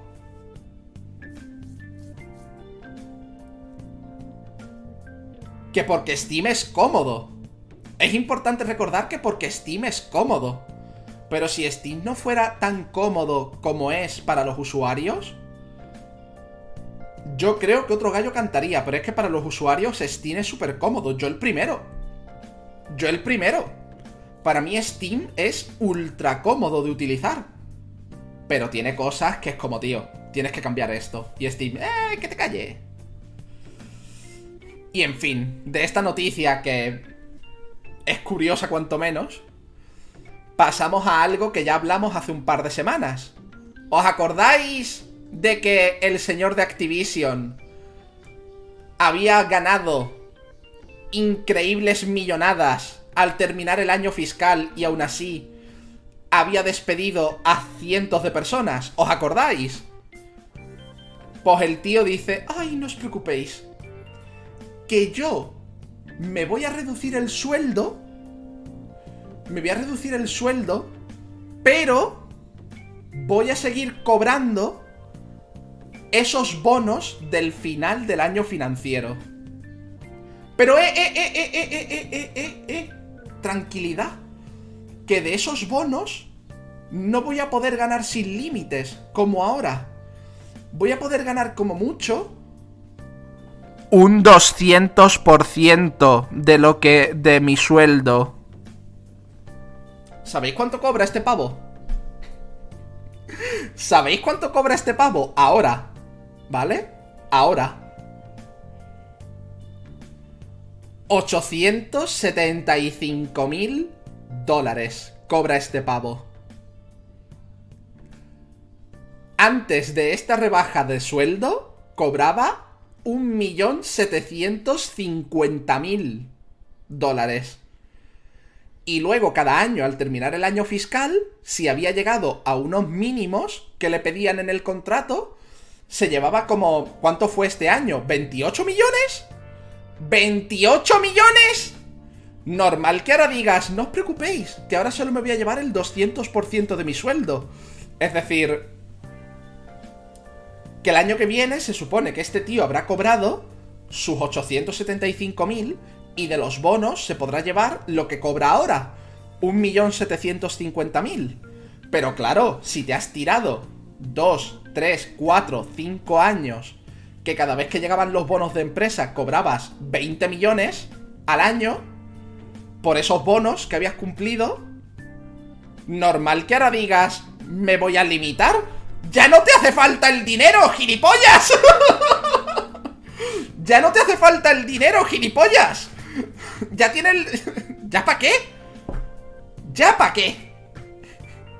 Y, y lo peor no es eso, lo peor es que Activision Blizzard ha dicho que quitando esos bonos, el tío va a poder cobrar, por ejemplo, en acciones de la empresa. O sea que si la empresa va bien y esas acciones suben, el tío va a seguir recibiendo un pico de esas acciones. Todo esto mientras hace dos meses o un mes cerraban estudios en Europa, en Europa en general y en América porque hacía falta despedir a cientos de personas. Porque no estaban, no estaban cumpliendo. 2020 ha sido el año fiscal que más ha generado Activision Blizzard. Y han cerrado estudios de América y de Europa, quedándose solo en Reino Unido, alegando que es que hacía falta. Despidiendo como a 800 o 2000 personas por el camino. Yo no entiendo. y este pavo cobrando lo que cobra. Y este pavo cobrando lo que cobra. Y este pavo cobrando lo que cobra. 875.000 va a cobrar ahora el señor. Y antes de esta rebaja, 1.750.000 dólares. Más los bonos más los bonos de si cumplía cada año de 28 millones y cosas así. O sea que es mucho más. Yo, yo, yo, yo no entiendo. Yo, yo no entiendo. Es que me cabrea, tío. Es que me cabrea. ¿Cómo puedes despedir a tanta gente y tú seguir teniendo ese sueldazo? No lo entiendo. Así normal que tenga este sueldo, si ha despedido a todo el mundo. En fin. Pasamos a una noticia que me hace un poco más feliz. Y es que el 13 de mayo se publica la cuarta y última temporada de Castlevania de Netflix. Pero van a hacer otra serie de Castlevania con otros personajes. Es decir, Castlevania no se acaba. Y diréis, Soul, esto es una noticia de una serie. Es una noticia de una serie basada en un videojuego. En una saga de videojuegos. En la saga Castlevania. Sí, sí, Cuerva. Y el tío siguió despidiendo esta semana. Es espectacular. Entonces, yo. Esta serie me está gustando bastante. La de Castlevania de Netflix. Me está gustando bastante. Me dio. Me, han dado pena varios momentos. Entre ellos varios de Alucard. Uno de los personajes. A ver qué tal en la cuarta temporada. Pero ya han dicho que de esta saga de Castlevania, esta es la última temporada que están trabajando en otra serie de Castlevania, pero con otros personajes. A ver qué tal, pero a mí esta serie me gusta bastante, la verdad. Me gusta bastante. Y como está basada en videojuego, pues he podido traer la noticia. El 13 de mayo llega a Netflix. Pasamos a un rumor que, en fin, lo he metido porque digo... A ver, es Nintendo, va a ocurrir y nos lo va a cobrar por separado además, ¿vale? Se rumorea que Zelda Ocarina of Time y Majora's Mask podrían llegar a Switch este año por el 35 aniversario. Este rumor también te lo podría haber dicho yo. Y como Nintendo está como está, seguramente te los ponga por separado a 20-30 euros cada uno. Y si son un port de la versión de 3DS, 60. Si en lugar de ser las versiones de la Nintendo 64 son las versiones de 3DS porteadas a la Switch, son 60 cada uno. Son 60 cada uno. No, no, 20-30 si son las de Nintendo 64, Wikuma. 20-30 si son las versiones de Nintendo 64. Si son las versiones de 3DS porteadas, 60. Y me gustaría recordaros que las versiones de 3DS costaron 30-35 euros. Al menos a mí me costaron 30-35. Este rumor, ¿vale? Que lo he metido porque es una cosa a gritos, igual que seguramente Wind Waker y Twilight Princess, que están en la Wii U, van a ser porteados a la Switch en algún momento, ¿vale? igual que eso se sabe, lo curioso de este rumor es que han hecho la noticia de este rumor porque lo ha dicho un creador de contenido. Un creador de contenido que ya había dicho varias filtraciones de Nintendo y había acertado. O sea que, perfectamente, Vandal podría encontrar mi canal anotarse las predicciones que yo hago con juegos de Nintendo y que algunas veces he acertado y decir, el creador de contenido Solo Farming ha dicho que este año seguramente tendremos tal. Hmm, según sus fuentes, y es como, ¿qué fuentes? Pero en fin, este rumor que es, lo ha dicho un creador de contenido que ha acertado las filtraciones, básicamente. Esto es una cosa que se sabe a gritos, que Nintendo en algún momento te va a intentar meter otra vez los Zelda por pecho y espalda a precio de oro. Lo sabes tú, lo sé yo, lo sabe todo el puto mundo. Es que, tío. Es que ni siquiera va a ser un pack. Es que estoy seguro de que va a ser individual. Que a lo mejor haya un pack. Un pack. Un pack con dos juegos de Zelda. Pero el resto van a ser individuales, los ports. Es que, tío. Me lo veo venir tan fuerte. Ojalá me equivoque, ¿eh? Ojalá me equivoque. Ojalá. Ojalá. Pero bueno. Vamos a pasar a la noticia dura de esta semana, ¿vale? Y digo dura porque es... Ha dado que hablar. Sega se apunta a la venta de NFT y enfurece a los, a los fans por su impacto ambiental. Sega, ¿qué te pasa? Sega, ¿qué te pasa? ¿Por qué Sega quiere cobrarte a precio de oro fotos y vídeos de sus sagas? No lo entiendo. No lo entiendo. Que además esto, por el gasto de servidores o algo así que supone, como que dejan una huella de carbono enorme y es muy poco medioambiental friendly y cosas así, según he entendido. Según he entendido. Pero es que al parecer Sega lo está haciendo porque algunos, algunos y algunas artistas están haciendo esto. También. Hay algunos y algunas artistas, no todos, obviamente, por eso digo algunos, que están vendiendo sus fotos y sus vídeos y demás como si fueran cuadros de un museo, nivel que luego tú como persona, ¿vale?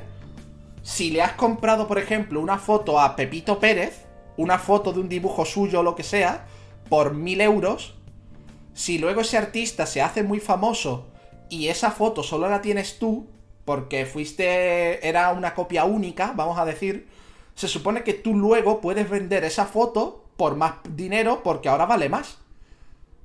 Es como las criptomonedas, pero con fotos y vídeos. Claro, te venden el papel que dice como que es tuyo, cierto, perdón. Te vende como los derechos de esa foto, cierto, perdón. Perdón, fallo mío. Fallo mío. Socio, ¿Dónde vamos a ir a parar? ¿Dónde vamos a ir a parar? No, no, los derechos tampoco. No son los derechos tampoco. No son los derechos tampoco. Simplemente es un, es un papel que dice que eso es tuyo. Ah, qué bien. Yo pensaba que al menos eran los derechos. Espectacular. En fin, que Sega ha dicho que va a hacer esto. Obviamente es como están diciendo en mi chat, esto, esto es... Yo esto lo considero timar a la gente. Yo esto lo considero timar a la gente. Es que no puedo. Es que no puedo. Y luego además, ¿sabéis dónde yo he visto esto también? No solo con artistas, ¿vale? No solo con los artistas y las artistas que se han apuntado a esto. Que hasta donde yo sé, en los círculos cercanos que yo me muevo son pocos y pocas, ¿vale? He visto youtubers y streamers hacer NFCT, eh, NFT de estos, con las miniaturas de los vídeos. Con las miniaturas de los vídeos. Escucha, y la gente comprándolo. Y yo...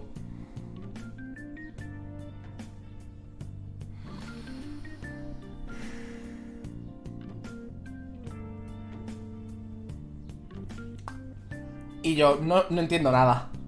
No entiendo nada. A ver, es su dinero. Es su dinero. Y hacen con su dinero lo que les sale de los mismísimos. Pero yo no entiendo nada. Yo no entiendo nada.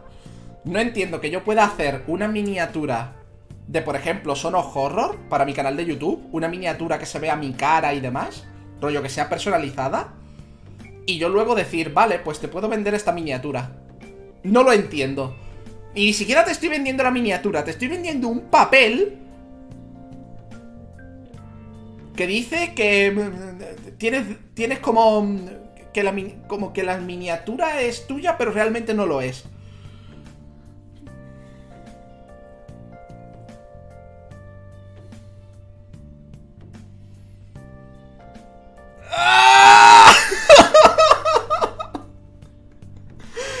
No entiendo nada, tío, no entiendo nada. Y que lo haga una empresa como Sega, que vale que Sega no es lo que era en los 90, ¿vale?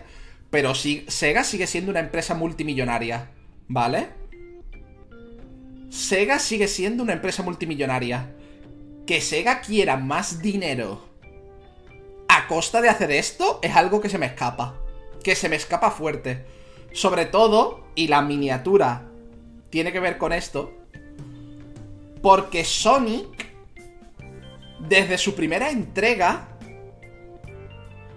es un, es un erizo que lucha por el medio ambiente de su planeta. porque el doctor Robotnik no lo convierta todo en tecnología.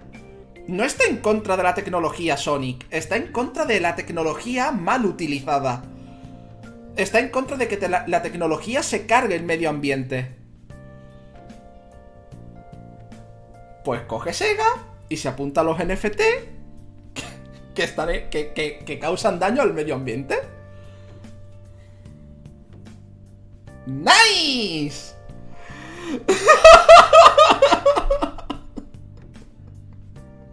Sega, que lo estabas haciendo bien. Que lo, que lo estabas haciendo bien. Lo estabas haciendo bien con los Yakuza. Atlus te pertenece, así que lo estabas haciendo bien también con los Persona y los Shin Megami Tensei. Estabas yendo bien, Sega, estabas yendo bien. Estabas yendo bien, Sega, me cago en la puta.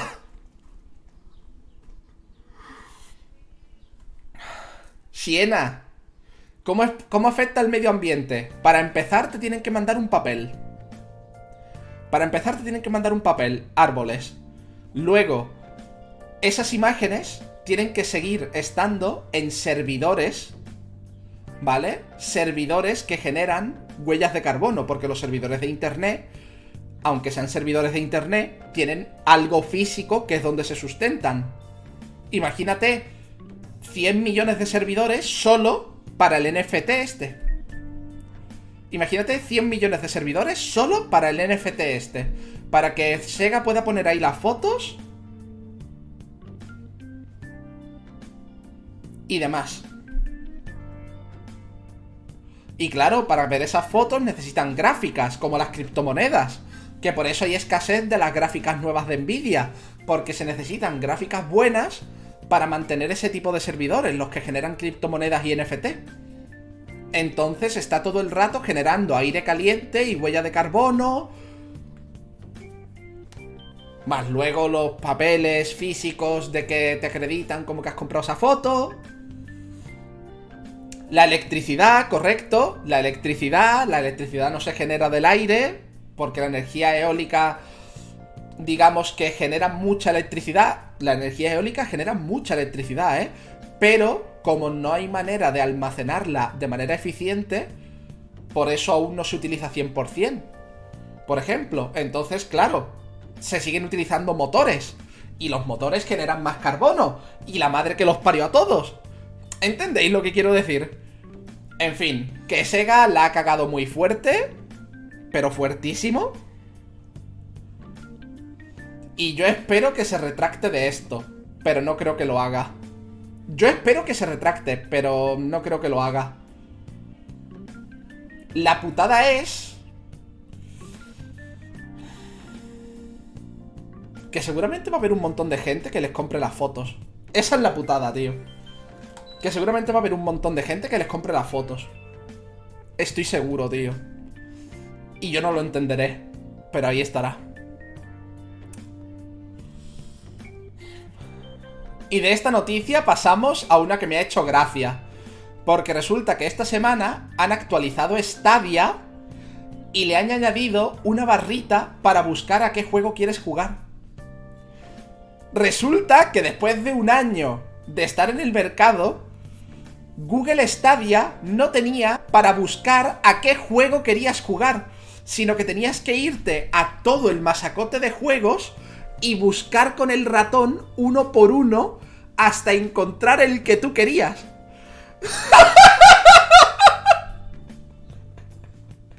Tenías que ir uno por uno buscando el que tú querías, filita a filita, no podías escribir Steamworld Dig Eh, gato, 30 segunditos por mayúsculas. 30 segunditos de timeout por mayúsculas. Las mayúsculas, gato.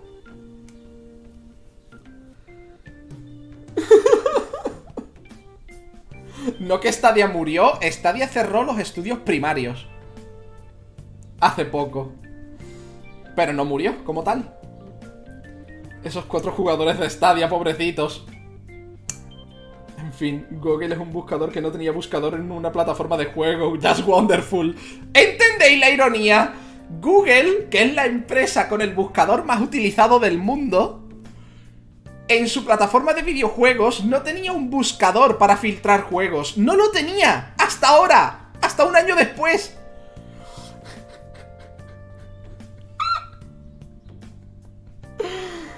Ay, pobre Stadia por tener de primera mano opinión.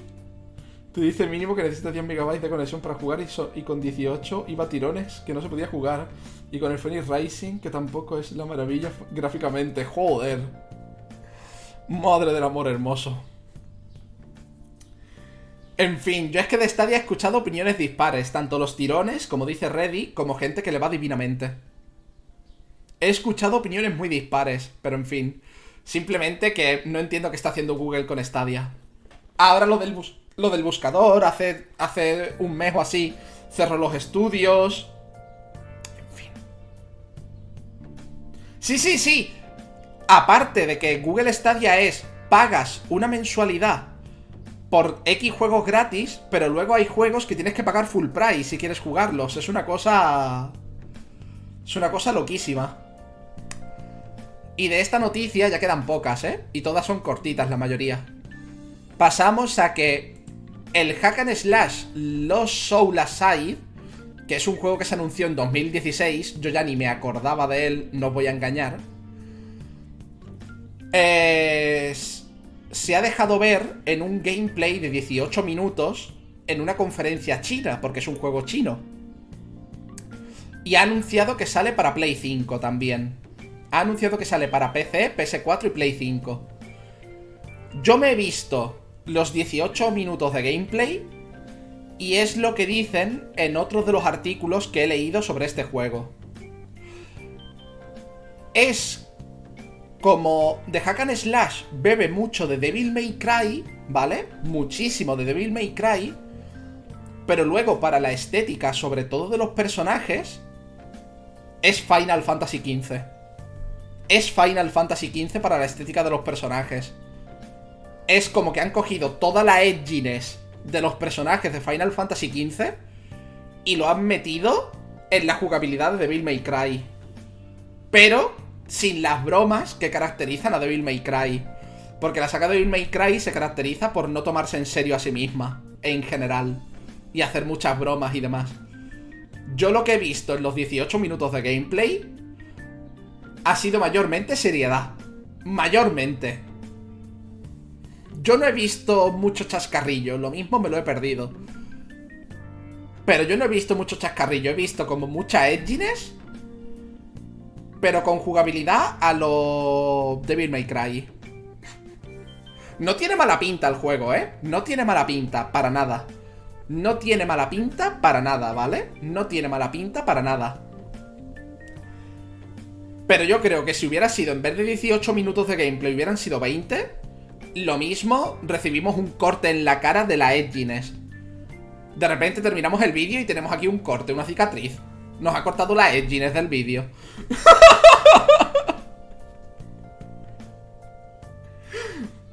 Pero tiene muy buena pinta. Va a salir también en Play 5. Y eso siempre es bien, que salga en múltiples plataformas. Pasamos a otra noticia cortita. Y es que Monster Hunter Rise ha vendido ya 6 millones de copias. La misma semana que ha sacado la actualización 2.0. Monster Hunter Rise está yendo muy muy bien, ¿eh? Está yendo muy muy muy bien. Sobre todo porque haber salido en exclusiva para la Switch ha hecho que además mucha gente se haya comprado una Switch solo para jugar Monster Hunter, al menos en Japón. Entonces está yendo muy muy bien yo me alegro mucho. Pero... ¿Qué ganas de que salga en PC? ¿Qué ganas de que salga en PC? La verdad, espero que sea un buen port, aunque bueno, es un juego japonés.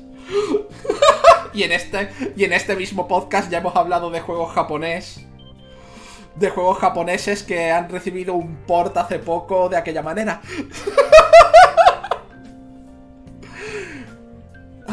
Y sí, Hammer Lancer es muy bonito. Es un juego japonés y de Capcom. Sí, sí, sí, sí, sí, lo sé. Sí, me estoy riendo por lo mismo. A mí me da igual la plataforma. Sí, Hammer Lancer, a mí me da igual Hammer Lancer, pero ya sabes que para mí, personalmente, es mucho más cómodo jugar en PC. Que me gusta muchísimo mi Switch y la considero una consola espectacular. Juego bastante en la Switch en general. Y en la Play 4 juego mayormente los exclusivos de Play 4, en, en su mayoría. Pero sabes que si puedo elegir, me gusta jugar en PC. Porque me es más cómodo, sobre todo para directos. Por eso lo digo. Pero que Monster Hunter Rise también va a tener de nuevo, lo sabe hasta Peter. En fin, con esta noticia cortita, pasamos a que. Esta es de Activision Blizzard, ¿vale? Activision ha puesto a los que han hecho el Crash Bandicoot 4 a trabajar en el Call of Duty. ¿Alguien me explica qué cojones está haciendo Activision? ¿Alguien me lo explica? ¿Alguien me explica por qué han cogido al equipo que han hecho Crash Bandicoot 4, que ha tenido buenas ventas, ha sido un éxito en la crítica? Las personas que son... que les gusta hacerse el 100% de las plataformas así complicados. Porque al parecer Crash Bandicoot 4 hacerte la historia es como muy fácil. ¿Vale? Hacerte la historia base es fácil. Hacerte el 100% es súper complicado del Crash Bandicoot 4. Es un auténtico desafío si te gustan las plataformas. ¿Alguien me explica por qué han cogido a los que han hecho Crash Bandicoot 4 y la Spiro Reignite Trilogy, que también ha vendido muy bien, y los han puesto en el Call of Duty? Es que no lo entiendo.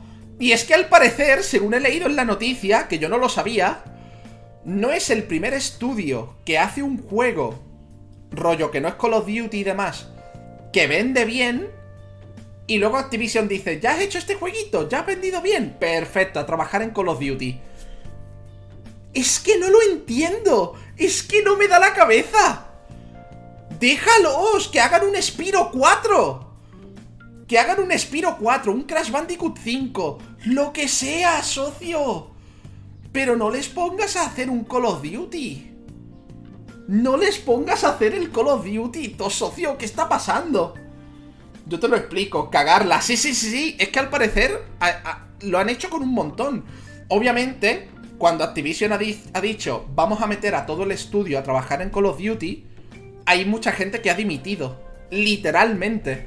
Hay mucha gente que ha dicho, me lo estaba viendo venir y esto solo ha sido la puntilla, me voy.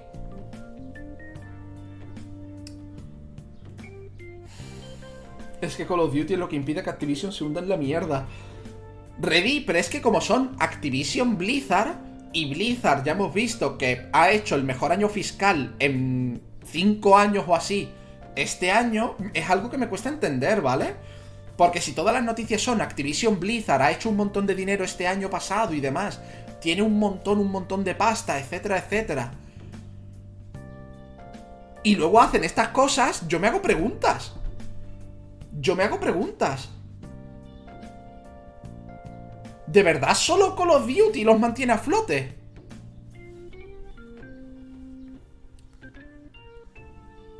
Es que me quedo loco, tío. Porque es que es eso. El Crash 4 ha vendido bien. Ha vendido muy bien.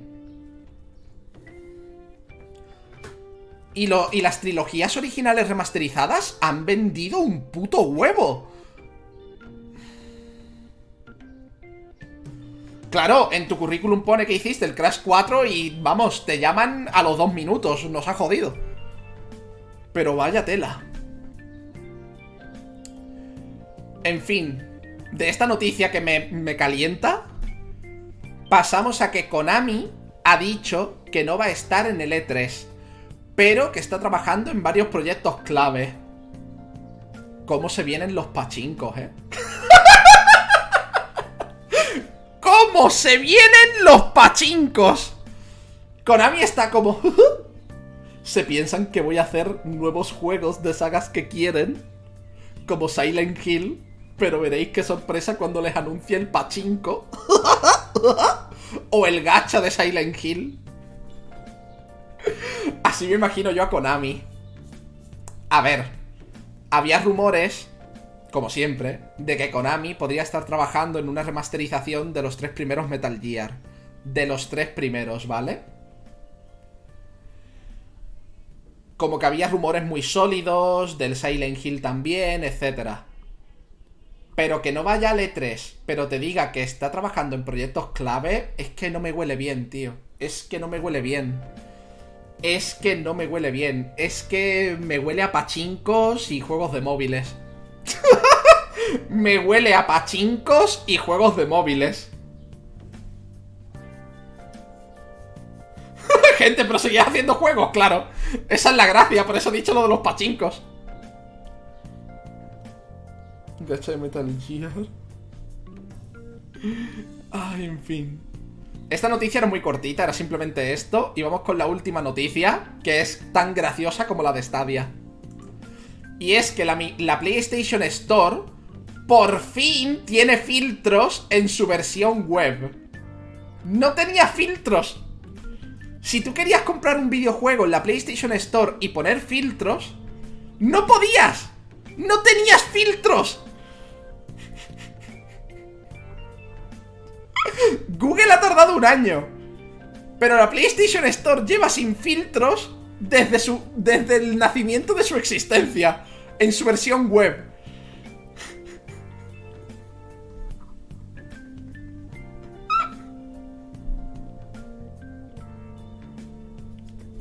Yo me tengo que reír. Yo me tengo que reír porque es una cosa espectacular, ¿eh? Creo que la versión web de la eShop de Nintendo tampoco tiene filtros, creo. O tiene filtros muy tontos. Es que yo me tengo que reír. Es que me tengo que reír. Es que no, no entiendo nada. No entiendo nada. ¡Oh, Dios! Es que no, no, no, no me no alcanzo a comprender cómo, como empresa, algo tan básico como estos filtros, has estado 10 años sin ponerlos. No, no lo entiendo. No lo entiendo, no me da. Y simplemente está en la noticia, ¿eh? No tiene mucho más. No tiene mucho, mucho más. Que aún así en este artículo lo dicen. Dice, sí, sí, está muy bien los filtros. ¿Sabéis lo que sigue sin tener? Una lista de deseados. ¡No tiene lista de deseados! ¡Qué socio! Hasta la eShop de Nintendo tiene lista de deseados. Que por cierto, me ha avisado, por si os interesa para la Switch, la eShop de Nintendo. Me ha avisado de que World of Final Fantasy, con todos los DLCs y eso, está por 20 euros en la Switch. ¿Vale? Está por 20 euros en la Switch. Por si queréis que sé que World of Final Fantasy os gustó mucho, porque es así como Pokémon, super cute y además está chachi, tiene mecánicas super chachis y los bichitos cute y tal. Por 20 euros está en la Switch ahora. Porque yo lo tengo en la lista de deseados en la Switch, no sé por qué, pero ahí está. pero en fin, con esta noticia ya acabamos el podcast de esta semana. Muchas gracias por haberlo escuchado y o visto. En Twitch me quedo un poquito más para despedirme, pero el podcast, tanto para YouTube como en otras plataformas, acaba aquí. Muchas gracias por haberlo escuchado u oído. Y volvemos la próxima semana con más Soul of News, tu pequeño rincón de videojuegos. ¡Hasta luego!